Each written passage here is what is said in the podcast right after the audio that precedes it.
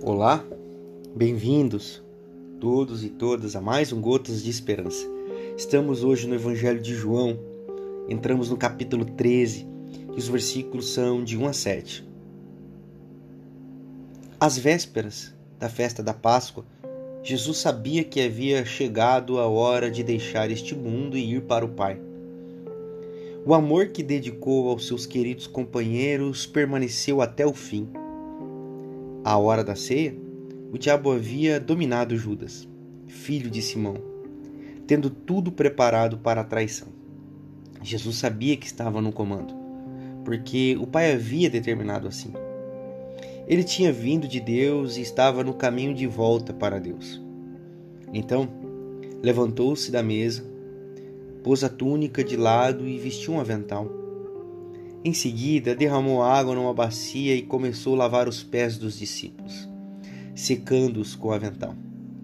Quando chegou perto de Simão Pedro, o discípulo protestou: Senhor, o Senhor quer lavar os meus pés? Jesus respondeu: Agora você não entende o que estou fazendo, mas depois tudo vai ficar claro para você. Para algumas pessoas, é mais difícil aceitar um ato de ministração do que oferecê-lo.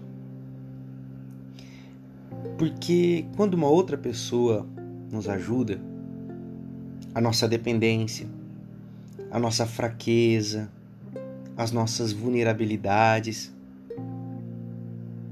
a nossa necessidade fica em evidência e são admitidas. Quando Pedro deixa de lado a sua pose como um homem autossuficiente, que vence tudo pelos seus próprios esforços,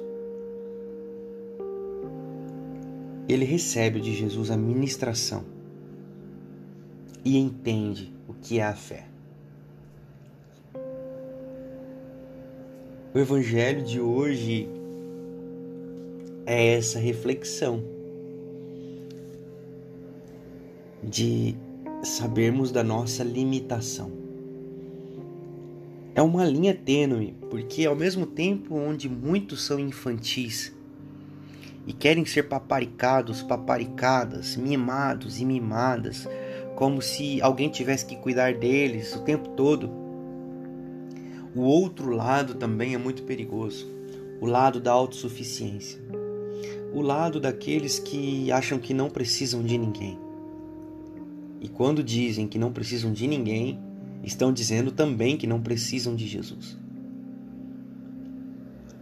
Então, quem sabe no dia de hoje, nós, eu e você, sejamos como Pedro e estamos desse lado aqui, desse lado da autossuficiência. Freud vai dizer que os bonitos, os formosos e os ricos têm muita dificuldade com a terapia. Porque eles acham que tem tudo que precisam. É mais ou menos nessa linha que o evangelho vem para nós hoje, diz assim: "Não, não, não. Não funciona assim. Se você não permitir ser servido se você não admitir as suas fraquezas e as suas debilidades e a sua necessidade do outro, você não vai entender e, a, e, o, e o Evangelho não ficou claro para você. Conhecer a Deus, converter-se a Deus é converter-se ao próximo. Pertencemos à rede de relacionamentos chamado humanidade. Precisamos uns dos outros. E que nossos relacionamentos sejam relacionamentos que nos curem que nós possamos, que nós possamos nos tocar uns aos outros com ternura, com graça e com amor. Que assim seja.